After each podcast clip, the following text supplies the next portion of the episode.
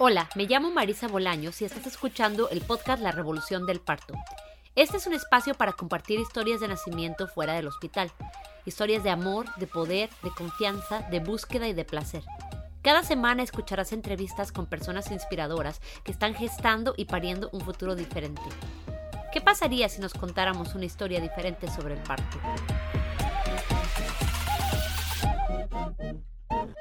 Hola, bienvenidas, bienvenidos, bienvenidos todos a otro episodio del podcast La Revolución del Parto. Antes de empezar con la entrevista de hoy, les quiero invitar a que escuchen nuestro episodio anterior sobre la crianza respetuosa y las maternidades feministas. Voy a estar dando un taller con respecto a este tema durante el mes de junio. El tema me apasiona muchísimo y es algo en lo que quiero enfocarme más y más porque es precisamente la etapa que estoy navegando mientras materno a mis hijos de 6 y 9 años lejos de mi familia. La crianza respetuosa nos ha ayudado a recuperar la dicha en nuestra casa si quieres reducir la culpa materna, si quieres conectar profundamente con tus hijos y darles las herramientas para desarrollarse y ser buenas personas sin recurrir a castigos, sobornos o ser permisiva, este taller es para ti. Puedes encontrar todos los detalles en las notas del episodio. Ahora sí, el episodio de esta semana es una historia poderosa sobre un parto planeado en casa y una transferencia al hospital llena de aprendizaje y la convicción de elevar la voz. Nuestra invitada de hoy es Fernanda Figueroa, que nos acompaña desde Panguipulli, en territorio mapuche al sur de Chile. Bienvenida Fernanda, gracias por acompañarnos. Hola Marisa, muchas gracias por el espacio. No, muchas gracias por estar aquí eh, con tu bebecita. Sí. ok, entonces empecemos. Eh, cuéntame un poquito acerca de ti. Me comentabas que mm, escuchaste el podcast durante tu gestación, pero me gustaría saber un poquito de tu historia. ¿A qué te dedicas? ¿Cómo vives? ¿Cómo llegaste aquí? Em, bueno, yo soy eh, de profesión actriz em, y me he dedicado, bueno, desde que salí de, la universidad a, la pedagogía teatral. Eh, me vine, yo soy oriunda de Santiago de Chile, pero buscando una vida más tranquila, después de salir de la universidad eh, con una oportunidad de trabajo, me vine al sur de Chile, específicamente a este lugar, Panguipulli, que es eh, una zona mapuche de nuestro pueblo originario em, más grande de, Chile. Mm, y, acá entonces eh, empecé a hacer como mi vida ya autónoma adulta. Eh, me dedico a eso, al teatro y, mm, también a, la educación comunitaria, a la formación en, en equidad de género. Ahí tengo varios proyectos como grupales con distintas, con distintas personas en esos en esos temas. Y luego obviamente me puse a googlear Panguipulli y es hermoso. Ah, es hermoso, es muy lindo, sí. Eh, estamos rodeados de volcanes, eh, lagos, eh, y como te decía, también es, un, es una zona de alta población mapuche que también tiene eso, por pues, la conexión con, con, la, con la naturaleza muy importante. Oh, qué lindo, qué contraste con Santiago, ¿no? Uy, sí, no, claro, yo nunca más me volví, nunca, nunca extrañé eh, ese lugar, esa locura. Eh, sí, muy, muy, muy distinto. Ajá. Entonces tú creciste en Santiago, creciste, eh, tu niñez fue allá y todo. Todo, sí, nacida y criada allá. Entonces cuéntame un poquito acerca de tu infancia, de tu familia de origen, de, de qué es lo que percibías tú acerca de la maternidad, del parto, cuáles eran las ideas que te iba pasando tu familia respecto de eso. Bueno, mi, sí, mi familia materna, que es la más extendida, digamos, em, las mujeres todas tenían hijos, era muy, digamos, natural que, las que las mujeres tuvieran hijos. Em, no, no, había mucho cuestionamiento al respecto, eh, pero si bien estaba ese, em, digamos, esa experiencia de la maternidad, se hablaba muy poco yo recuerdo muy poco desde, desde pequeña escuchar como cosas acerca de la gestación, del parto, como siento que, había como una experiencia muy desligada desde el cuerpo, como no, no, se hablaba mucho de eso, ni de lactancia, ni de qué pasaba en el parto.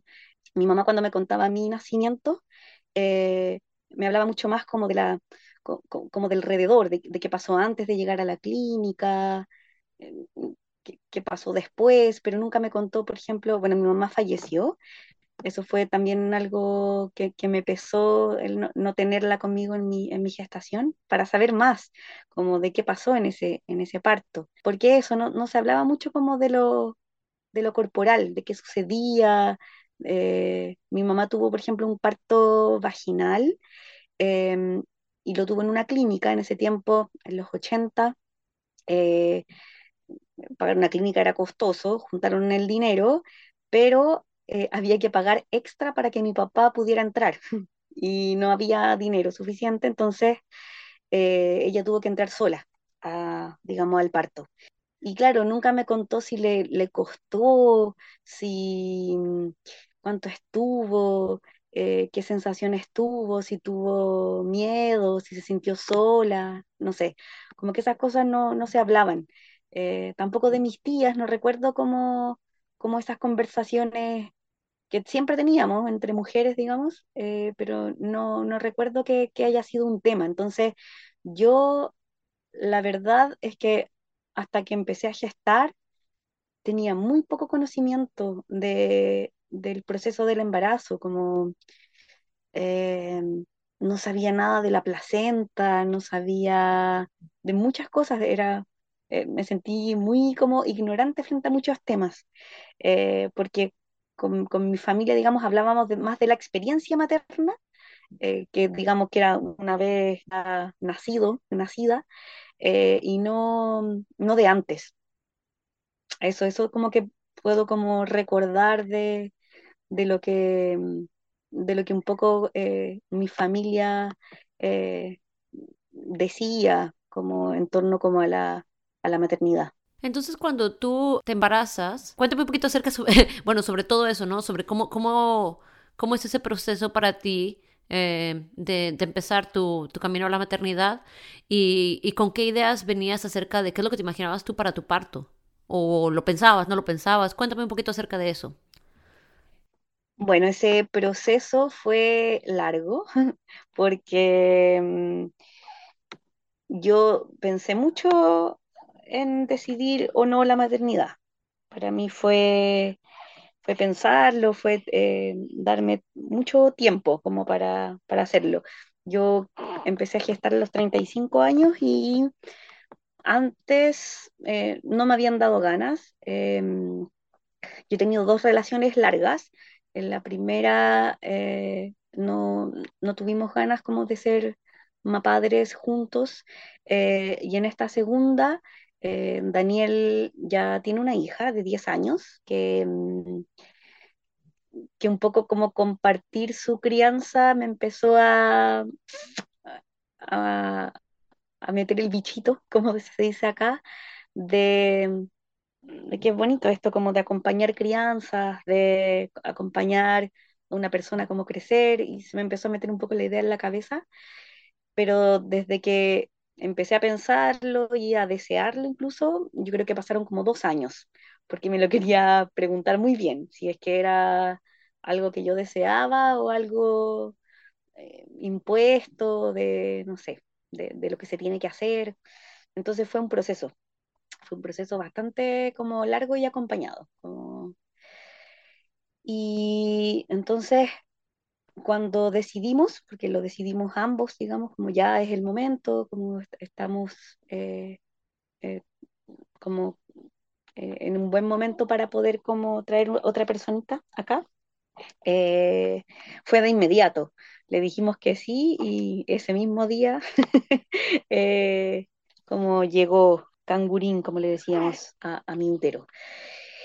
Y desde ahí, eh, yo antes nunca me había preguntado mucho por, em, em, por, nada de la gestación, no era mi, no era mi rollo un poco. Em, empecé a, mm, empezar a estudiar. Eh, un poco también eh, influenciada por una amiga que hace muy poco había parido en casa eh, que me mostró un poco un mundo distinto a, lo que yo tradicionalmente había escuchado en mis círculos.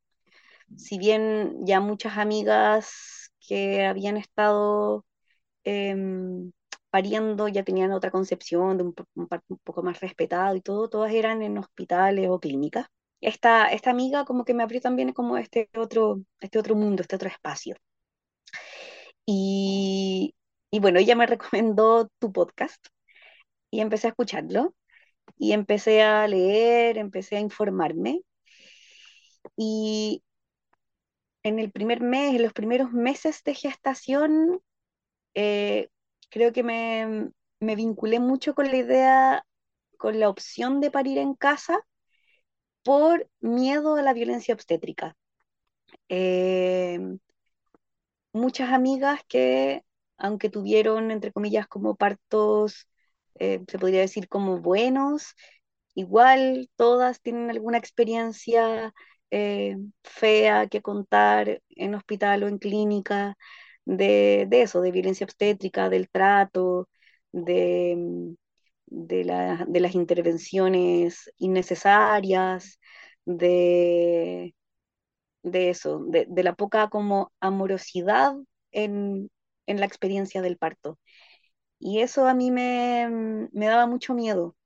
Eh, yo soy una persona bien sensible que imaginaba mi parto de la manera como más amorosa posible. Entonces, primero eso me empezó a llevar como a, a, a explorar ese, ese espacio que para mí era desconocido hasta ese momento del parto en casa. Y em, bueno, escuchando un poco el podcast y, y- y lo valioso que es porque cuenta experiencias variadas y diversas, empecé como a hacerme una idea, también empecé a averiguar acá qué había en, en Chile ah, y en el sur de Chile como comparto en casa y empecé a ver que de a poco hay un movimiento, eh, un movimiento de, mm, de matronas, que no sé cómo se llama allá, pero las matronas son Sí, parteras. como, sí, parteras, pero es que acá las parteras se les llama a la, a las personas que están formadas en la tradición. Sí, pero las matronas son este, enfermeras obstétricas, ¿no? Exacto, exacto, Ajá. como formadas en la universidad, digamos. Entonces, de hecho, bueno, yo después de, de, de buscar, de entrevistarme con, con gente, decidí como por una cosa mixta. Entonces tuve una partera que es una, una chica formada en la, en, la tradición, de hecho también tiene una formación, creo que con parteras mexicanas, brasileñas, eh, y también con una matrona, que es una enfermera obstetra, como que hice como un mix de, de ambas. Eh, pero eso, me di cuenta que había, había un, un movimiento, pero acá en Chile todavía hay un vacío legal al respecto. No es ilegal, pero hay eh, exactamente eso, un vacío legal, como no está em, como normado, pero también está como todavía mal visto. em, hay también como dos corrientes muy distintas entre las mismas matronas eh, y matrones. Eh, entonces hay algunos que lo, que lo ven todavía muy mal, de como que es muy peligroso, eh, otras por otro lado eh, que se están formando, eh, saben que están todos los resguardos eh, y, y que hay, digamos, todo un conocimiento al respecto, eh, donde, donde se, se dice que, que claro, que el, que el parto en casa es seguro. Entonces, como hay, hay de todo. Y, y- como en esa, en esa investigación, eh, y, y primero con el motor del, del miedo a la violencia obstétrica, fue lo que me llevó a, a empezar a, a, mm, a ya accionar eh, en, en torno a que yo quería un, un parto en casa. Después de- del primer vínculo con el miedo, ya me empecé a vincular con, eh, con lo que sí quería. Quería regalarle a, a mi hija o a mi hijo, porque nunca supe el sexo hasta nacer em, quería regalarle eso como, y a mí misma y, a mi pareja, eh, que naciéramos ambos en un ambiente amoroso. Y qué mejor que, en- que en casa, con los recuerdos necesarios, con amigas, eh, eso. Entonces eso me llevó como a, a, mm, vincularme con esa idea. Entonces, eh, ¿cuál, cuál, cuál fue tu preparación, tu plan? ¿Qué es lo que tenías que preparar para poder eh, eh, tener acceso a, este nacimiento amoroso que estabas planeando? Bueno, como te decía, me entrevisté con algunas personas, habían distintas opciones, no muchísimas, porque no, no abunda, digamos, pero sí tenía unas tres opciones. Me incliné por esta mixtura entre partera y, matrona. Y bueno, me empecé a, mm, a, controlar con otra, con una tercera, que era una amiga. Eh, y ya después más avanzado en la gestación, ya me vi con ellas dos, eh, los controlé ya después de la semana 32, por ahí pero mi, mi preparación fue más eh, en ese sentido como autodidacta, como escuchando mucho, leyendo mucho, tratando de deconstruir también eh, algunas ideas que yo tenía preconcebidas del parto, empezar a preparar el equipo también que me iba a acompañar. iban a estar tres amigas que también iban a tener roles distintos ahí. Hice un poco de yoga también como para poder como ahí conectarme. Yo soy bien racional, pero tampoco de manera tan constante, como que eh, la verdad que tuve una gestación bastante eh, fácil, se podría decir, porque no tuve ningún, ninguna gran molestia, nunca vomité. Em, fue bastante como amorosa. y mm, entonces más que nada fue eso, no, no lo conté mucho porque también me quería resguardar de, de, juicios. Eh, entonces, eh, eso fue algo que un poco escuché de, varias, de varios testimonios en el podcast. Eh, yo no quería ser de esas mujeres que que toman un poco la gestación para educar a otros, que me parece maravilloso cuando lo hacen, pero yo no tenía ganas. Yo tenía ganas como de resguardar lo más posible como, como la intimidad de ese espacio y, y contarle a la gente que yo sabía que iba a entender. Entonces, eh, lo conté poco eh, y, me rodeó de, de, pura gente, digamos, que, que, que, me, que me animaba al respecto. Eh, así que igual estuve bastante acompañada de, yo acá no tengo familia, ahora se vino mi hermano después de que nació mi hija, pero antes no tenía familia acá y mi, mi, pareja es italiano, entonces tampoco tenemos familia acá. Así que nuestras familias son las amistades y, y de, esa, de esas personas estuve, eh, estuve y estoy bastante acompañada.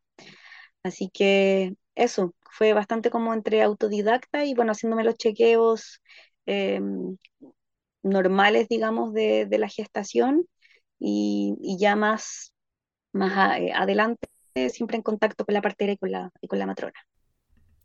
Entonces, ¿cuál era tu plan A, cuál era tu plan B para el parto? Bueno, mi plan A era eh, parir en casa, eh, en nuestra casa. de hecho, Daniel la, un poco la acomodó para que así pudiera ser hizo ciertos arreglos para que estuviera más calentita. Em, iba a ser acá con tres amigas que iban a estar eh, acompañando en la cocina y en lo que se necesitara. Eh, iba a estar Daniel, mi pareja, eh, y yo, y las dos, y, el equipo de la, la partera y la, la, matrona. Ah, ok, entonces el plan era que iban a estar las dos. Exacto. Ajá. Sí. ¿Y ellas se conocían entre ellas?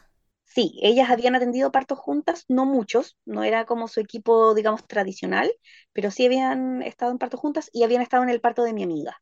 Ah, perfecto. Eh, sí, entonces ellas sí, sí trabajaban juntas a veces. Ok, ¿y cuál era tu plan B? Y el plan B era ir al hospital de Villarrica, que está como a una hora, un poquito menos de acá, porque es un hospital público que eh, es conocido por por tener, digamos, partos más respetados, em, con alternativas distintas de, salas distintas, con más implementos. Entonces, yo tenía varias amigas también que habían parido ahí y me parecía una, alternativa mejor al, hospital de Panguipulli que, que por ahí a veces no, tenía muy buenas referencias de lo mm. mismo, de la violencia obstétrica. ¿Y tu matrona podía ir contigo? Mm, mi matrona justamente podía ir conmigo porque ella trabajaba también en ese, en ese hospital. No sé Ajá, si iba a poder entrar, pero al menos eh, conocía bastante bien el funcionamiento. Entonces también por eso mismo eh, nos parecía también un lugar más conocido. Entonces cuéntame eh, sobre el final de tu embarazo. Cuéntame cómo fueron esas últimas semanas eh, y cómo supiste que yo iba a empezar la labor de parto. Em, bueno, como, como yo te decía que tuve una gestación tan rica, tan disfrutada, en diciembre nos pegamos un viaje como de despedida de, solteros eh, con Daniel, fuimos a Argentina, Uruguay, en auto, eh, fue muy lindo. Eh, volvimos, eh, el verano lo pasé acá en el lago, disfrutando mucho. Y ya marzo, que se venía, digamos, la fecha, em, una de las últimas semanas un poco más cansada, un poco más pesada, pero eh, nada, muy, muy contenta como de que se acercaba la, la fecha. Igual en esas últimos, últimas semanas, em, a veces sueños y cosas que, que me daba, em, me daba una sensación como de, de miedo de no poder, eh, de no poder lle- llevar a cabo como el, como mi plan A, como que tenía tantas ganas de que eso ocurriera que a veces me decía, ay, si no ocurre, em, como me, entraba como ese temor.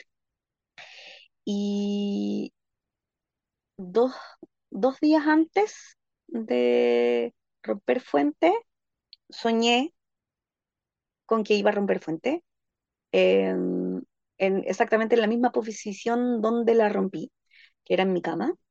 Eh, entonces teníamos un grupo de WhatsApp con el equipo y les dije, como soñé que rompí fuente, entonces también todas bien atentas a los sueños también, eh, todas también se prepararon un poco, dijeron ya, quizás puede ser un, aviso. Eh, y un día antes una amiga ah, que también iba a estar en, el parto, había soñado que yo paría en posición invertida, que Daniel estaba midiendo algo con una wincha eh, y que de repente veía que, eh, que de mi vagina estaba saliendo eh, una cabeza. y, y salía y, y tenía, tenía vulva, era una niña, que nunca nadie había soñado con, que, con el sexo de, de cangurín. Y entonces teníamos eso- esos sueños como, como los días previos. Y el jueves 16 de, de marzo, eh, en la noche previa habíamos eh, puesto la piscina para probarla, eh, tuvimos una noche linda con Daniel, como un poco invocando también, como que ya habíamos terminado todos los pendientes que teníamos, estábamos mucho más relajados, eh, como di- diciéndole a, a Cangurín que viniera cuando, cuando quisiera. Bueno, el, el jueves 16 a las seis y media más o menos de la mañana me despierto y estoy eh, botando líquido. Y ahí le, le digo a Daniel, lo despierto, y esa era un, ese era un signo como de que había que alertar de inmediato al equipo, porque sabíamos que sin tener contracciones antes y rompiendo fuente, había un tiempo que esperar, digamos, como que no teníamos el tiempo infinito como si hubiese sido con, con las contracciones previas, que pudiésemos haber estado hasta una semana a veces, como con, con, con, eso. Pero, pero sabía que romper fuentes sin contracciones tenía un tiempo acotado, entonces alertamos de inmediato. Eh, y nada, yo estaba muy tranquila, contenta de que nos íbamos a conocer. Eh, Daniel eh, estaba terminando el, el- un banquito de parto, lo terminó en la mañana. Yo descansé, comí rico y ya a mediodía empecé a tener contracciones suaves, eh, siempre en contacto con, con la partera y la matrona, pero diciendo que también eh, podía ser largo, entonces ellas iban a llegar en la tarde. Vinieron algunas amigas a ayudar a Daniel a preparar algunas cosas, a poner alfombras. Eh, teníamos la, eh, ahí la idea de hacer un, caldo de gallina, una amiga había donado una gallina, eh, entonces otra amiga la vino a preparar. Em, nada, recuerdo ese, ese día como, como un día muy, muy hermoso. Eh, de hecho, así de los días más bonitos que, que- he vivido. Em, se iban intensificando un poco las contracciones, pero poco, como muy, muy ricas, como era una ola como que venía y se iba. Em, como a las cuatro y media llegó primero la partera eh, y, me dijo que bueno, que íbamos a hacer cosas para poder como un poco estimular más. Eh, no me hizo tacto ni nada, sino que eh, sabíamos que no, no estaba muy avanzada porque también las contracciones no, no venían tan seguidas. Entonces empezamos también a estimular con distintos ejercicios, con, me hizo ahí unos brebajes, unas hierbas, eh, y estuvimos en eso, mm, harto rato. Eh, rebozo también me hizo. em, estaban mis amigas, a veces se turnaban para sostenerme, estaba con Daniel. Eh, yo estaba en un ambiente muy familiar y muy íntimo, entonces me sentía con mucha confianza. eh, en un momento ya me saqué el vestido, estaba desnuda porque to- toda la ropa me, me incomodaba. Eh, y bueno, estuvimos en eso harto rato, me dieron comidas ricas, recuerdo así mucho, mucho amor, mucho, mucho regaloneo. Más tarde llegó la matrona y ahí me, me hizo un tacto para ver cómo íbamos. Y eh, había dilatado muy poquito, tenía como dos de dilatación, ya habían pasado varias horas. Imagínate, yo rompí fuente a las 6 de la mañana y esto debe haber sido a las 7 8 de la tarde. Eh, y ahí fue como un poco la primera alerta, como de, mm, de decir como, bueno, no estamos eh, dilatando rápido. Eh, con el equipo, sobre todo la matrona, teníamos un, ya habíamos hablado que ella esperaba más o menos 24 horas eh, de ruptura de bolsa, que después ella em, como aconsejaba quizás eh, irnos a algún centro hospitalario. Eh, pero bueno, todavía había tiempo. Entonces em, me hizo el tacto eh, y, y dijimos ya, como eh, estimulemos, hagamos cosas, estábamos todavía con harta energía como para poder lograrlo, digamos. Ah, bueno, y no te conté que yo había dado positivo con el estreptococo, Ah, ya. entonces eh, ella me puso un antibiótico Ajá, eh, em, que era un poco el, siempre fue todo bastante conversado, como ajá. era como, bueno, te recomiendo esto, eh, tú decídelo, nosotros ahí también lo estudiamos y lo decidimos. Justo yo me había hecho un tratamiento que, eh, el, digamos, el, un, un tratamiento natural con, con unos óvulos de ajo eh, que me habían preparado. Y justo el, el día en que rompí fuente, ese día en la tarde me iban a tener los resultados. Entonces al final no los tuvimos nunca. Entonces no sabíamos si, si había resultado o no. Entonces, por las dudas, me, me puso el, el antibiótico. Entonces, eh, tenía el intravenoso, eh, que fue un poco molesto, pero tampoco tanto. Seguí, seguí haciendo los mismos ejercicios, eh, a ratos descansábamos un poco. Eh, la partera también me hizo unos brebajes de, de, cacao, súper energéticos. eh, seguíamos haciendo reposo. Y así pasamos toda la noche, otra vez, o sea, desde las 6 de la mañana hasta las 6 de la mañana del día siguiente. Me hizo tacto creo que dos veces más y mm, seguía dilatando muy poquito. Em, el cuello del útero, todavía no estaba borrado entero. eh, entonces, em, como que de a poco yo ya sentía que se acercaba una decisión, eh, una decisión difícil.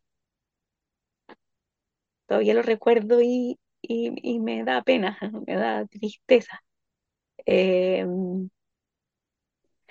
Eh, porque claro, eh, eh, tuvimos un día muy lindo, como de mucho, de mucho amor, de mucha conexión. Yo tenía un deseo muy grande de parir acá.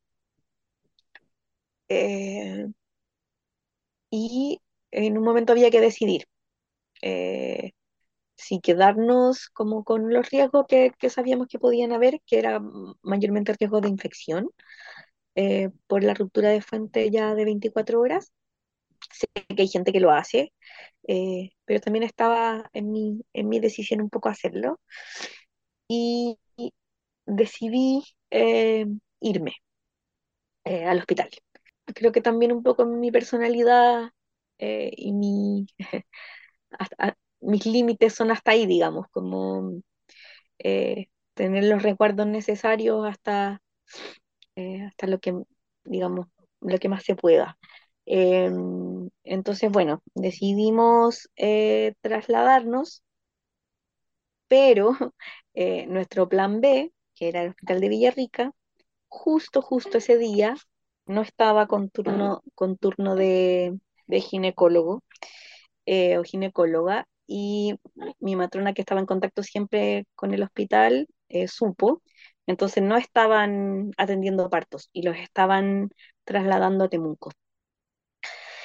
Entonces, nuestra, nuestra opción fue irnos o a Temuco, que queda a dos horas y media de acá, o a Valdivia, que queda a una hora y media, pero en Temuco mi matrona tenía contactos.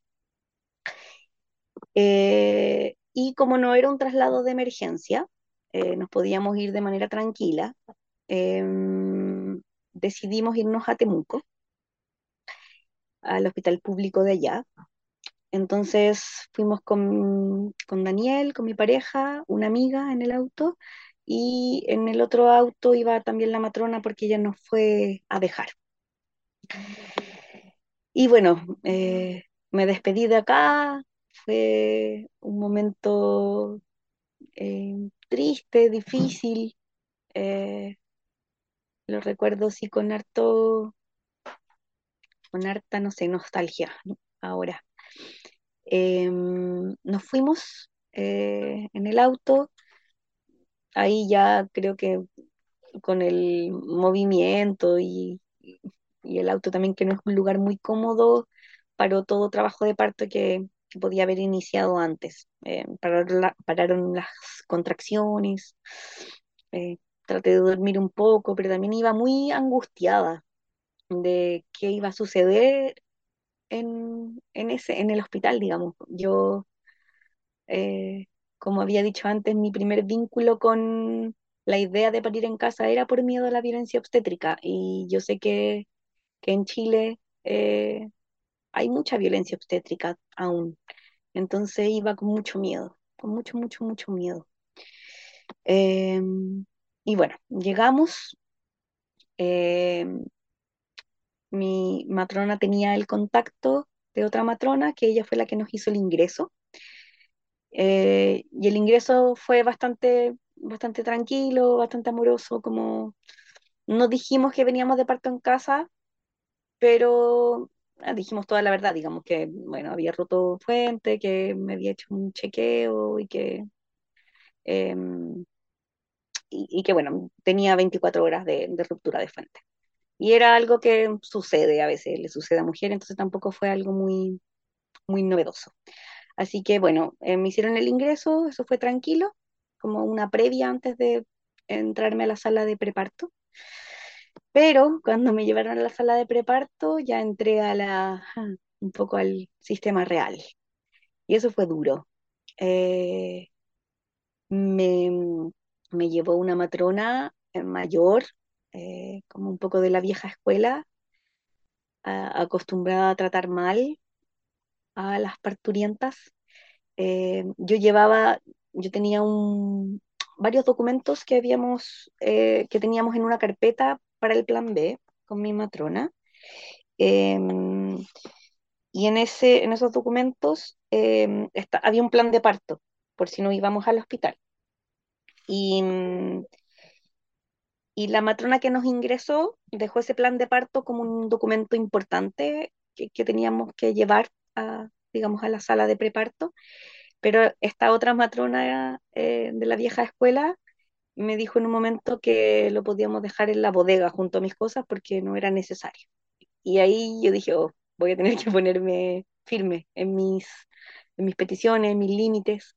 Yo soy una persona que le cuesta eh, poner límites y, y, un poco ir, ir ahí encarando, pero tuve que sacar como la voz y le dije que no, que el plan de parto era importante, que tenía que llevarlo y que no lo dejara en la bodega. Y ahí ya con ese primer como, como, como punto así de, de tener que sacar la voz, y dije, ya, tengo que, voy a ir como a una batalla.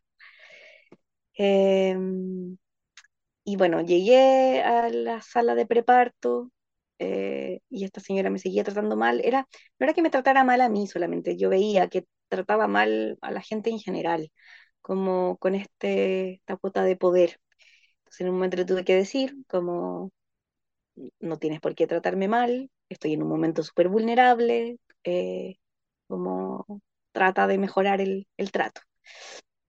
Y su actitud eh, yo dije, oh, me va a, me va a tratar más mal, porque eso, eh, eso se escucha mucho, sobre todo de las mujeres más antiguas acá en Chile, mis abuelas, em, que, que, que si uno eh, alegaba mucho, eh, te trataban más mal, entonces que no había que hacer mucho ruido en el fondo. Eh, pero, sin embargo, ella un poco tomó distancia después de que yo marqué ese límite. tomó distancia, entonces empezó a frecuentarme menos, otras me frecuentaban más y creo que esas dos horas fueron los momentos más duros en el hospital porque yo estaba muy angustiada, venía de un día entero muy amoroso y contrastarlo con esta realidad hospitalaria fría, violenta. eh, habíamos cuatro mujeres en esa sala eh, y esta señora todas nos trataba bastante mal. eh, entonces era duro, fue duro. Eh, y ahí invoqué a mi mamá, dije como, ay, mándame a alguien como que le dé sentido como a esto, como que, que, eh, que no sea todo tan, tan oscuro. Y ahí empezaron a llegar eh, aliadas, eh, y que agradezco mucho. Eh, me, me fue a ver una, una TENS, que es una técnico en enfermería, que es la que me hacía los lavados, como me llevaba la, como la vacinica para orinar. Y ella eh, me empezó a dar como esperanzas. Eh, me dijo como bajito, me dijo, hay que, hay que denunciar las, los malos tratos, si no, eh, estos se van a seguir perpetuando. Hay que hacerlo tranquila, me decía, como me empezó a preguntar por si sabía el sexo de mi hijo, mi hija, cómo le iba a llamar, como no sé, un trato más humano. Ella fue la, primera. Y ella también me fue eh, como acercando personas que también eh, tuvieran un trato distinto. Eh, yo también empecé a, a tomar una, una, postura distinta. Cuando me ingresaron, el ginecólogo de turno dijo que me iban a inducir con oxitocina artificial, eh, pero que iba a tener un, parto vaginal, que todavía era posible, eh, pero que había que inducirlo porque ya había roto fuente desde hace muchas horas. Entonces, eh, bueno, antes de que me pusieran la oxitocina artificial, yo dije, bueno, acá tengo que moverme, tengo que hacer algo. Me llevé un aceitito que tenía de lavanda, lo empecé a oler para tratar de, de armarme como un, ¿cómo llamarlo? Como un espacio mental amoroso, ya que ese lugar no estaba siendo tan amoroso, tratar de construírmelo yo. Eh, entonces empezaba a cerrar los ojos, a moverme, a, a oler ese, ese, aroma que tenía. Me había llevado un pequeño amuleto, entonces yo era la, la persona rara de esa sala que hacía esas cosas.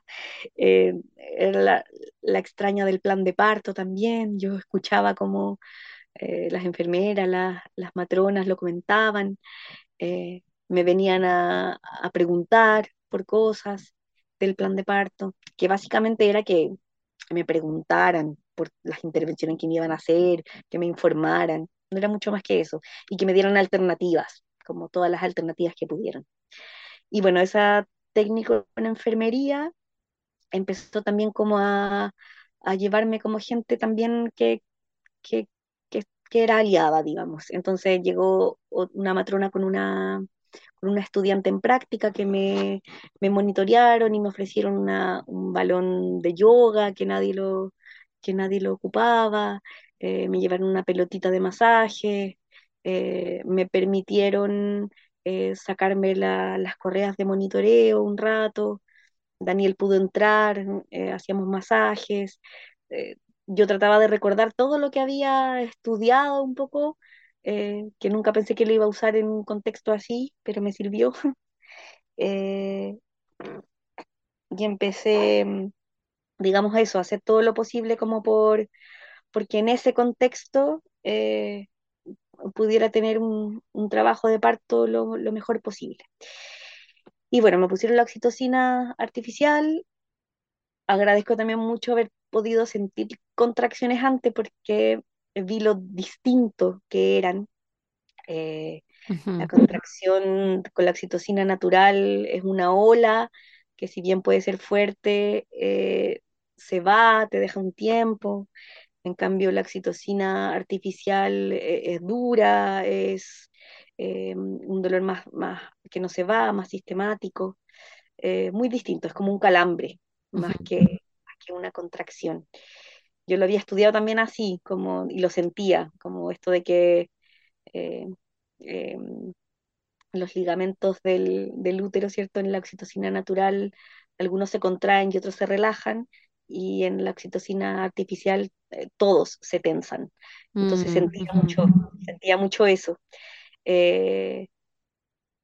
Eso, como que también ahí, al, al, al sentir esas cosas, no sé, eh, recordaba que mi partera me decía que cuidar el calor, siempre hay que cuidar el calor, entonces fui la única de esa sala que pidió una frazada, eh, era un ambiente frío, era un día, si bien no de los más fríos, pero eh, estábamos con una camisa muy delgadita, entonces, nada, yo pedí una frazada porque me acordé de eso, como que ah, bueno, esto lo pienso ahora después de haber vivido todo eso, que eh, todo el estudio no fue en vano, digamos, que si bien no parí en casa, me sirvió para, para yo misma un poco pedir y también hacer yo misma eh, cosas que sabía que, que favorecían.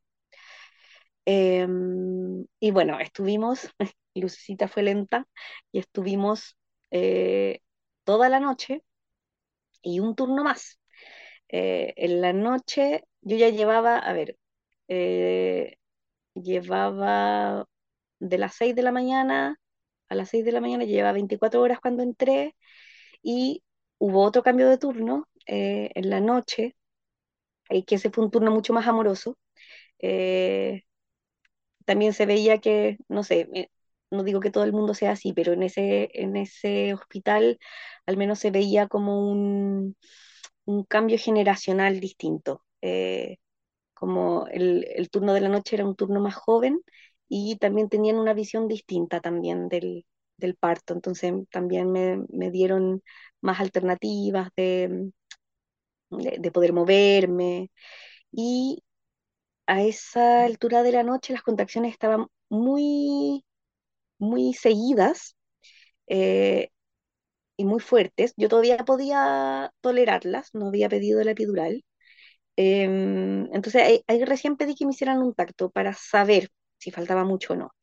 Y la verdad es que no había dilatado mucho, tenía como tres de dilatación. Ya estaba así casi todo borrado el cuello del útero. Y la misma matrona me dijo, mira, para, para que descanses un poco, eh, te voy a bajar la dosis de oxitocina artificial eh, para que puedas descansar y a la mañana siguiente ya eh, podemos como aumentarla e ir con todo. Hicimos eso, entonces pude descansar algo entre contracciones. Y el otro día en el tercer turno, son tres turnos de ocho horas que, que vivimos allá, tuve tres días de, de esta labor de parto. Em, al otro día, con el cambio de turno, también un turno mucho más eh, como atento, amoroso.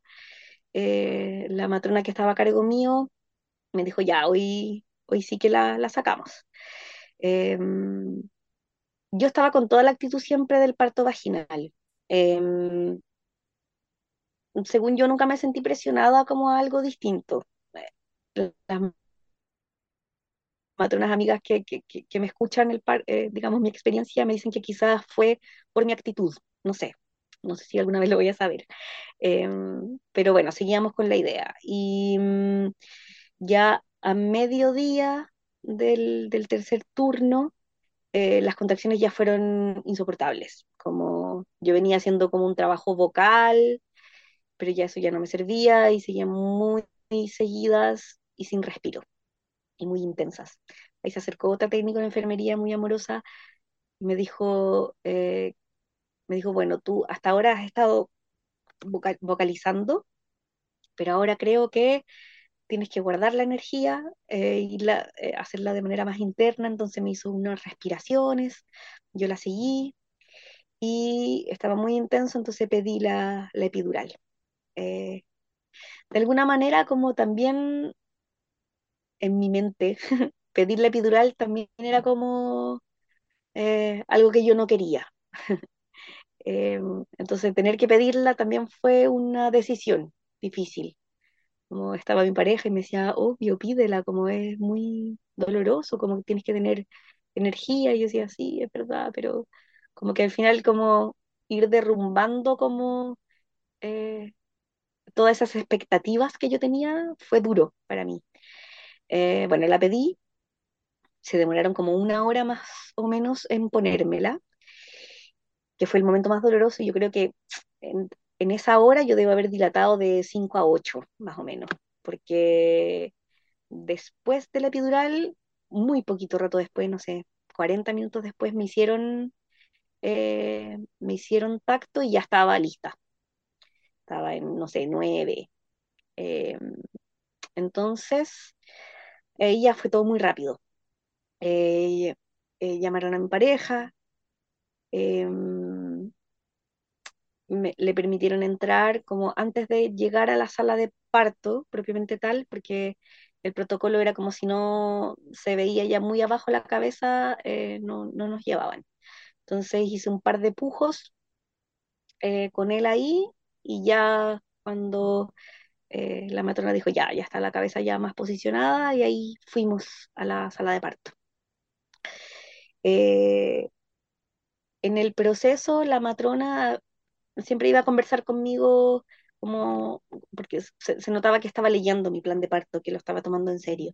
Eh, y me fue a preguntar por eh, que yo ponía ahí eh, que quería alternativas de pujo, no que, que no quería parir acostada. Entonces me dijo que había una especie de arco que se ponía en la camilla, que era el único alternativo que tenían y que nunca lo habían puesto. Entonces me dijo que si quería que lo pusiéramos. Yo dije que sí. Entonces cuando fuimos a la sala de parto, fue ella con una técnica en enfermería y con una matrona que iba a ver eh, como neonatóloga. Fuimos y llevó el arco y ahí hubo todo también un, una anécdota que en ese momento como también habla un poco de la violencia obstétrica, pero bueno, después también nos reíamos un poco al respecto. Eh, la técnica de enfermería, que también era mayor, como la otra, eh, no quería poner el, el arco, encontraba que era como una pérdida de tiempo, ¿para qué? Si todas paren acostadas, como, Mm, ay, que, ¿Te refieres como a esta que es como una barra que ponen en la cama? Exacto, Ah, una ya, barra, ya. Ajá. una barra, sí. Entonces, como que no quería ponerlo, y la, la matrona le dijo que sí, que lo pusiera, que era mi, mi petición, digamos. Bueno, lo puso de mala gana y lo puso mal, como lo puso muy arriba, entonces yo me quedaba muy incómodo, como que yo estaba como haciendo una fuerza rara. Y mi pareja que estaba ahí miraba él eh, se dedica también a, cosas de mueblería y cosas así. Entonces miraba y decía, este, ah, porque el- la técnica de enfermería decía que no bajaba más. Y él miraba que tenía unos hoyos que sí bajaba más. Y, y después le, en el momento que sale la técnica de enfermería, le dice a la otra como, oigan, esto sí baja más si es que uno quiere. Y, y bueno, al final lo bajaron y claro, bajaba más. Eh, y ahí como que pude como estar más cómoda. También fue un pujo muy largo, de 40 minutos. Eh, eh, No, no es tan largo. largo, sí, es verdad, hay, hay más. Sí, yo siempre le digo a la gente, eh, con epidural, para una mamá primeriza, el, el promedio son dos horas.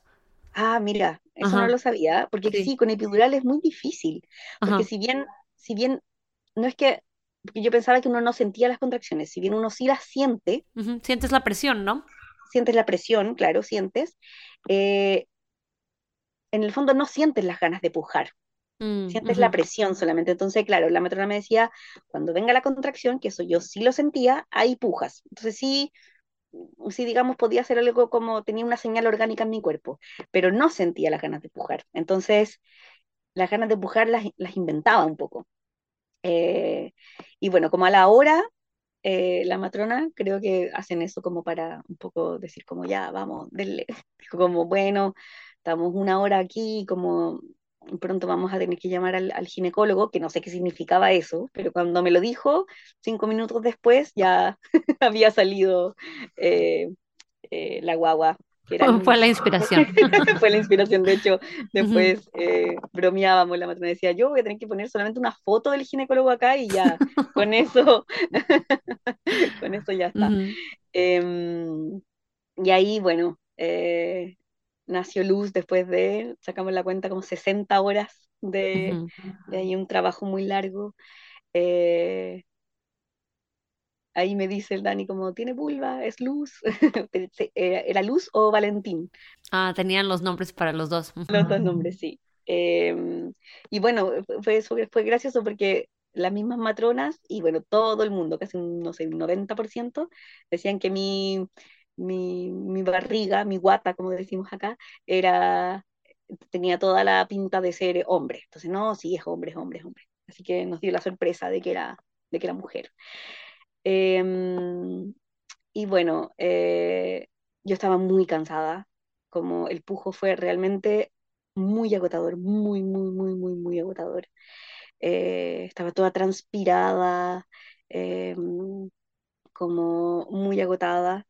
Eh, me pusieron a la luz eh, un ratito como en mi, en mi estómago un poco porque el cordón era muy cortito.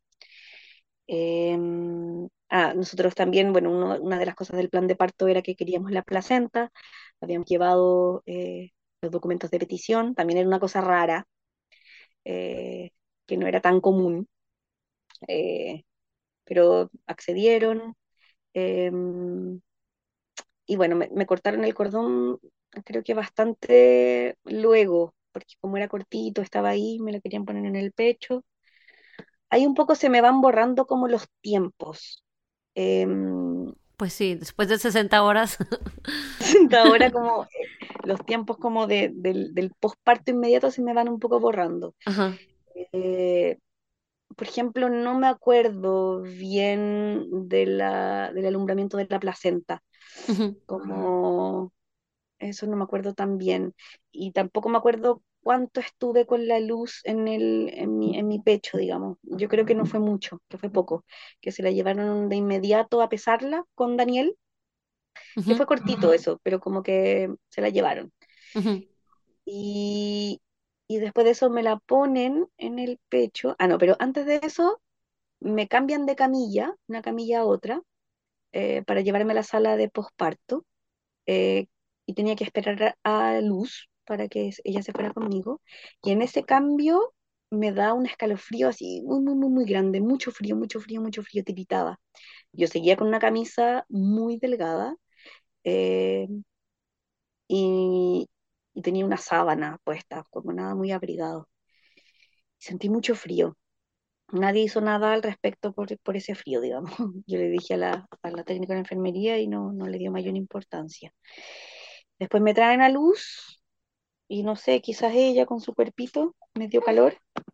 Em, y, y me llevaron a la sala de posparto, ahí ya se me había quitado un poco el frío. Em, eso, y estuvimos dos horas en una sala de posparto que habíamos muchas mujeres, con cesáreas algunas, entubadas, como vi también cómo era también el posparto de una cesárea, eh, rudo. Eh, y, y, y, todas las otras como con nuestras, nuestras guaguas, eh, todas juntas también, como eso era, era extraño, como en circunstancias distintas, todas juntas. Pero esto era un, un hospital público. Público, sí, un sí, hospital sí, público. sí. Creo que eso pasa mucho en los hospitales públicos, pero depende también del país. Claro, Ajá. sí. Eh, entonces habíamos hartas, muchas. Y pasa una matrona como, eh, no mala onda, amorosa, pero también todo bastante era como, yo estando ahí me sentía como una fábrica de guaguas, como Mm, habíamos muchas y pasaba una por una, decía como ya, póntela en el pecho de manera así. Yo algo había leído sobre lactancia, no mucho, la verdad, eh, pero sabía que, que, había que hacer algunas cosas, pero con, claro, con la, con la poca orientación de ese momento, eh, creo que pude hacer poco con, con, la luz, como también como para lo, el primer como acople, como nada, nos estábamos mirando, estuvimos regaloneando, pero ya el primer acople como de inmediato me, me, me, me hirió un poco, no sabía bien cómo ponerla, tampoco hubo mucha orientación. Bueno, estuvimos dos horas ahí y después nos tenían que llevar al, se llamaba sala de puerperio, que uno piensa que en una sala de puerperio eh, es un lugar agradable. y llegamos a un lugar muy inhóspito. Eh, llegamos a esa sala, primero eh, me informaron que habían cortado el agua, que no había agua. Yo venía de un parto vaginal, con mucha sangre, con los apósitos, como lo indicado habría sido que me, me hiciera también como un, como un lavado, de hecho me habían dicho que me lavara como cada dos horas, no había agua. La sala era muy fría, eh, muy fría, yo tenía mucho frío, la luz también tenía sus manitos heladas. Había otra mujer más con su hijo, eh, la, no sé cómo la llaman allá, pero la, la cuna donde duerme Ujú, la guagua era, era también como de fierro, muy fría, eh, nada, muy inhóspito. Vinieron a, a, pesarla, ahí la desnudaron, lloró obviamente, eh, como porque hacía mucho frío. Y yo ahí ya en ese momento dije, ya, próximo objetivo va a ser mañana irnos y salir de aquí. Huir. huir, exactamente, Ajá. huir. Como luz, nos tenemos que ir de aquí. Entonces, nuevamente, no pude descansar ni relajarme ni bajar la guardia, digamos. Eh, pasamos toda la noche como un poco pegadas ahí a la, a la teta, intentándolo. Eh, con poca orientación, como te digo también. Eh, yo muy cansada, entonces eh, no, no me atrevía a dejarla conmigo porque me, cada vez que como que me dormitaba un poco me daban espasmos, como saltaba. Mm. Estaba muy cansada, venía de no dormir más de una hora de corrido durante tres días. Eh, entonces, bueno, la dejé un ratito en la cuna, ella pudo dormir, yo pude dormir algo, no sé, no más de una hora. Y al otro día, como a las 5 de la mañana, viene gente otra vez a pesarla.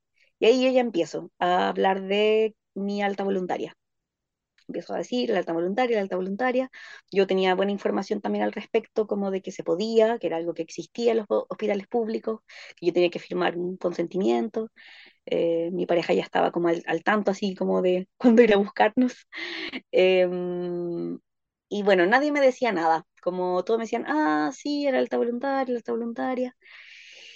Y no, que hay que esperar al pediatra, no, que hay que esperar esto. Bueno, y como a, eso de las 10, 11 de la mañana llega el pediatra, la encuentra bien, eh, yo sigo insistiendo en la alta voluntaria, eh, y ya en un momento tarde, ya como a la mediodía, viene la matrona jefe del lugar y me dice que, bueno, que, que en ese hospital no, no existe el protocolo del alta voluntaria. Yo digo, pero ¿cómo no? Si en otros hospitales públicos sí, me dice, sí, pero en este no.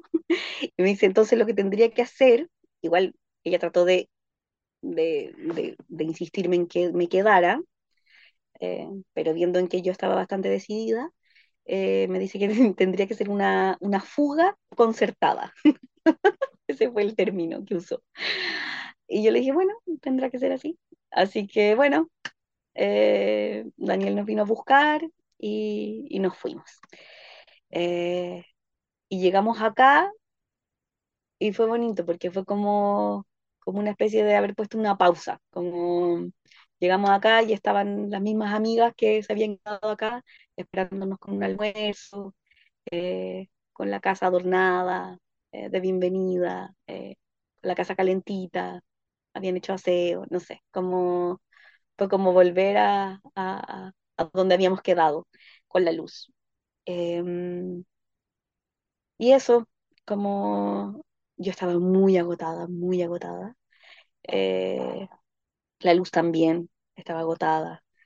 Entonces ese fue como, como un poco la llegada a casa. Eh, sentí que por fin pude como soltar, como estaba Daniel. eh, de hecho, esa noche como él durmió piel con piel con ella porque yo no podía, porque saltaba.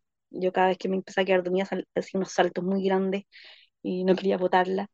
Eh, y ese día pude dormir mm, como unas horas más, más largas, como no sé, cuatro horas. Eh, también todos esos días como tan tensos, como nos afectaron igual en la lactancia, eh, como eso, estábamos las dos muy cansadas, entonces fue, fue difícil. Eh, como que el posparto eh, fue difícil, fue para mí doloroso, eh, tuve unas hemorroides muy grandes, no tenía idea de lo que yo era, lo que eran las hemorroides y ahí las viví, unas hemorroides grandísimas, dolorosas, me bajaron justo el día en que me bajó la leche, entonces tuvimos un inicio de lactancia complicado, pero por eso, porque no había ningún disfrute en poder darle la teta a la luz. Eh, sentarme me dolía, eh, ir al baño me dolía, no pude mudarla un montón de días. Entonces fue, fue, fue difícil el, el posparto, como con harto dolor. Pero también, y, un poco también agradezco también del podcast que escuché, de tu podcast, eh, porque aparte de, de aprender mucho como de, del parto y de la gestación, muchas mujeres hablaban de, de que hay que prepararse para el posparto, que hay que prepararse para el, para el puerperio. Y, y yo me preparé así, como para la guerra. Entonces, eh, tengo un grupo de amigas como que están ahí, tenemos un grupo de, de WhatsApp que se llama Apañe Puerperio. Eh, he estado muy acompañada eh, para todas las cosas prácticas que se necesitan, que son un montón. Entonces, si bien ha sido un, un puerperio, eh, digamos, un inicio de puerperio, que sé que es largo, eh, que fue doloroso eh, de manera corporal y que también fue difícil empezar a reparar como, como, como todo lo vivido, digamos, eh, ha sido, ha sido acompañado y eso eh, como ha hecho que sea mucho más llevadero. Em, parte un poco también como de, de, de la sanación un poco de- de todo este proceso vivido, del, de la expectativa truncada de no, de no parir en casa y todo eso, como es este mismo, esta misma entrevista también. Me sana, me, me hace también como encontrar luces en, en lo que fue nuestro parto finalmente. Eh, también al contarlo varias veces con otras personas, he sabido también que en ese mismo hospital se están haciendo ciertas preguntas. eh, preguntándose cosas también como, ah, como por nuestra misma experiencia. Eh, que es igual, si bien, como lo dije así en el, en el principio de la entrevista, no era mi idea, yo no quería educar a nadie, eh, la luz terminó como por querer quizás eso, que sí, que sí lo hiciéramos, que lo hiciéramos en un, en un hospital público, que pudiéramos poner límites, que pudiéramos hacer peticiones de, de, de un parto más amoroso. Eso. Y emocionalmente, eh, ¿cómo te ha tocado transitar eh, ese cambio de plan que tuviste? Em, ha sido difícil, ha sido bastante difícil. Yo, en general, eh, soy bien planificada, entonces, eh, nada, pues nos habíamos eh, preparado mucho. Eh, entonces, em, ha sido difícil. Eh, he estado con días como con tristezas, em, con- de preguntarme por qué, por qué, por qué yo no pude, por qué, por qué mi cuerpo no pudo, eh, por qué, por qué salieron las cosas distintas. Eh, he tenido que ser bastante como, em, como acogedora conmigo misma y esas sombras, como, eh, bueno, llorar también, como sacarlo, em, y, y un poco ir, ir también elaborando de a poco todo lo que viví y que, que también un poco ha sido el mismo cambio de plan con la lactancia. Eh, yo tuve que, mm, tuve que ahora como darle en algunas tomas em, una fórmula porque le dimos harto tiempo más del tradicional para que subiera de peso, pero no subía, sino más bien bajaba. Eh, entonces le estoy dando con sonda al pecho en algunas, en algunas tomas, que es como ujú, esta técnica como de, de que igual tome de mi pecho para que también estimule. Y también ha sido un cambio de planes, como de decir, ¿por qué? Porque mi cuerpo no puede. Eh, Mm, eso también como es, es mucho esfuerzo. es harto esfuerzo, sí, es el doble. Eh, y, mm, y eso, como, como de preguntarme por qué, por qué mi cuerpo no puede, eh, de frustrarme, em, pero también ahora elaborándolo más, eh, también ser un poco más eh, em, conciliadora conmigo y de decir, bueno, no, no lo podemos todo, eh, como llevamos décadas, siglos con un, con una violencia en nuestros cuerpos que, pucha, no se saca de un día para otro. Eh, no pude sacarla yo de un día para otro, como eh, con las expectativas que tenía. Y bueno, y es así también, como tratar de, de ahora un mes y, y poco del, del nacimiento de Luz, he podido como también eh, ver que la maternidad eh, la quiero ejercer de la mejor manera posible, pero con las condiciones que estoy teniendo y no, no con lo que yo esperaba, por lo que, con lo que yo creía, con lo que yo eh, creía que debía hacer, sino que bueno, en las condiciones en las que estamos, con lo que nos toca, con el presente, hacerlo de la manera más amorosa posible, tratar de juzgarme menos, como que eso es, eh, es loco, es, sor- es sorprendente también como no me juzga el resto, pero me juzgo yo, como me impongo parámetros, a lo mejor hay mujeres que se imponen otros parámetros, como desde lo tradicional, desde, desde lo biomédico, yo tengo otros parámetros, como hay que dar la teta, hay que eh, tener un parto lo más cierto natural posible, y todos esos parámetros me a veces me abruman. eh, me, porque digo, ¿por qué yo no? ¿Por qué yo no puedo? Pero eso, como que he tratado con ayuda, con ayuda de amigas, con ayuda de, estoy también como en un círculo de puerperio online con una terapeuta que hablamos y estamos todas en la misma, la culpa, la culpa materna, como de todo, como es difícil sacarla.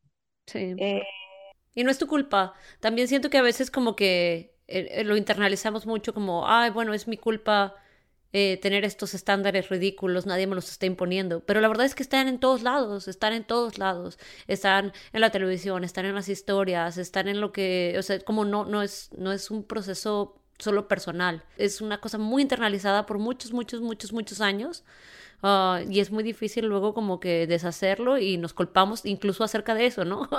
nos culpamos por sentirnos culpables. Es verdad, nos culpamos por sentirnos culpables. Es, muy ridículo, no tiene ningún sentido. Es como, claro, si yo fuera más feminista, si yo fuera más independiente, si yo fuera menos influenciada por la sociedad, es como, bueno, aquí vivimos. es verdad, es verdad. Y eh, eso, como tratar de, eh, de fluir más en el presente nomás. Bueno, decidí, eh, y, creo que es lo mejor también para la luz en este momento, darle algunas tomas con fórmula.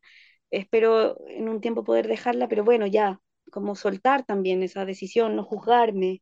Em, bueno, no, no parí en casa, que era mi idea, pero pucha, tuve un montón de información que fue gracias a que me preparé mucho. Eh, no, no parí en casa, pero hice un, un círculo de contención hermoso. No parí en casa, pero tuve una preparación de mi parto de un día entero también muy lindo. Eh, eso, tratar como de atesorar lo que fue y no lo que no fue. es difícil, que yo ahora lo digo, pero es un montón de trabajo hacer eso, como para como soltar, soltar la idea de, lo que, de lo que yo esperaba para ella pero, estamos en eso, como haciendo ese trabajo también, porque, porque me lo debo a mí y, me lo, y se lo debo a ella también, como también hubo cosas, aprendizaje eh, hermoso también en, lo que nos tocó, en lo que fue nuestra historia. No, y además es todavía bien reciente. No sabía que era tan, uh, tan reciente. sí, sí, fue el 18, nació el 18 de marzo. Ah, el día antes del cumpleaños de mi hermana. Sí, ah. súper. Muy poquito, hace muy poquito. Entonces ya también en un año, dos años, ya también lo vas a ver de otra forma. Eh, porque la historia sigue cambiando, ¿no? O sea, es, como una historia, ah, pasó como pasó, pero nuestra interpretación, interpretación de las cosas luego va cambiando con el tiempo. Claro. Sí. sí, de todas maneras. Sí, pero me da mucho gusto escuchar tu historia. Yo creo que va a servir mucho porque creo que es muy importante, ¿no? Es muy importante todo lo que tú dices eh, sobre valorar eh, lo que pasó y atesorar como los regalos que hubo en la experiencia sin tener que idealizar como, ah, solamente eh, puede ser un parto en casa o si no significa X, Y, Z sobre mí. Sí, sí, sí, de todas maneras, eso como, creo que, mira, yo, me, yo estando allá en el hospital, eh, al principio esas dos horas que te dije que fueron muy difíciles, em, las dos primeras, decía como todo lo que me preparé no sirve, como, como todo lo que todo lo que hice como se va a la basura. Mm, y no, como yo también incluso tuve el parto que tuve por esa información también, por esa preparación. Em, ahora lo veo así, digamos. Como todo lo que, lo que nos vamos construyendo nos sirve para las circunstancias que sean, eh, que eso es importante también.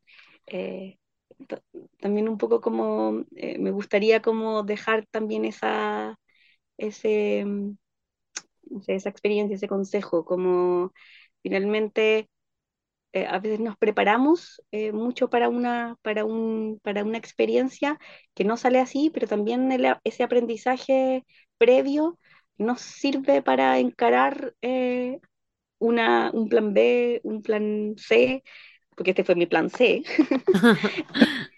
de una manera distinta, que yo no habría encarado así mi parto si yo no me hubiese preparado para un parto en casa. Yo no hubiese podido poner límites, probablemente, no hubiese sabido eh, cada una de las intervenciones que me iban a hacer. Eh, yo sabía lo lo que me podían hacer. ¿sí? Y eso para mí, eh, ahora, estos últimos días he pensado harto como, como esto que dije como de, no sé, de alguna manera como media ridícula, me puse en mi mente como tratar de, desbloquear cosas que mis ancestros no habían podido desbloquear, ¿sí? Con el parto y con la lactancia. Em, y, y no he podido hacerlo todo, pero el pasito que di fue ese, como de eh, hacerme cargo como de mi, de mi proceso de gestación y de parto como algo que, que me incumbe a mí, que, que, necesito saber qué me pasa, que necesito eh, saber qué, qué, le hacen a mi cuerpo, qué le pasa a mi cuerpo y tomar las decisiones al respecto. Y creo que, bueno, pude hacer solo eso, pero también solo eso es un montón. Eh, como eh, valorarlo, estoy en ese proceso, como de, de valorar que ese, e, e, ese ejercicio que hice, de informarme eh, de, de, lo que me estaba sucediendo y de tomar decisiones de manera informada, eh, me, me, me, llevó, digamos, a, a poder eh, hablar con las matronas, poner límites, incluso con otras mujeres de ahí, como fue bonito, como se entablaban diálogos. Eh, hay algunas que no sabían muchas cosas que les estaban haciendo, como yo se los explicaba, me, me preguntaban, no sé, como que hubo también ahí una, una especie de sororidad en esas salas de parto eh, bonita. Bueno, pues muchas gracias por compartir tu historia, Fernanda. Eh, ya para terminar, ¿hay alguna otra cosa que te gustaría eh, que la gente supiera acerca de, del parto? Eh, creo que, que, un poco recalcar lo que, lo que dije antes, que sea cual sea el, el lugar donde vamos a parir, que ojalá eh, en la medida de lo posible, también sé que, que, no para todas está el tiempo también para eso, pero eh, involucrarnos de manera activa en el proceso de gestación y de parto, preguntar. Eh, si, si, a lo mejor no tenemos acceso a mucha información, eh, en el hospital que nos estamos controlando, preguntar, tenemos derecho a preguntar, tenemos derecho a que se nos responda. Eh, hacernos parte y no dejar todo eh, eh, en manos de, de, otros, de otras. Creo que ese es un quizás un salto eh, como que podemos dar las mujeres que vamos a parir como en esta época que estamos en una, en una especie de, de limbo, como entre, entre una, una visión de parto eh, quizás muy biomédica y violenta que, que nuestras mamás vivieron, eh, y también entre otras, pero que eso sigue igual en los hospitales y en las clínicas, eh, y también en, en, otra visión que, que, que, es de un parto como más, más, más respetado, de volver a, a tener más autonomía eh, al respecto. Pero estamos ahí todavía, en, en, este, en esta mixtura. Entonces es importante que creo eh, que nos hagamos parte activa como gestantes y como parturientas y también como puérperas de, de, de, de ese proceso, como de, pedir, de pedir, de, exigir ciertas cosas que, que, son importantes para nosotras. Eso. Sí. Bueno, pues muchas gracias Fernanda, gracias por, por compartir tu, tu experiencia. Eh, estamos en contacto. Muchas gracias Marisa. Saludos. Chao. Muchas gracias por escuchar este episodio de La Revolución del Parto. Si te gustó la información, cuéntale a tus amistades y familiares y síguenos en redes sociales. Nos puedes encontrar en Instagram, en Facebook y a nuestro sitio web www.larevoluciondelparto.com. Suscríbete y déjanos una reseña en iTunes, Google Podcast o Spotify y únete la próxima semana para escuchar más historias de parto.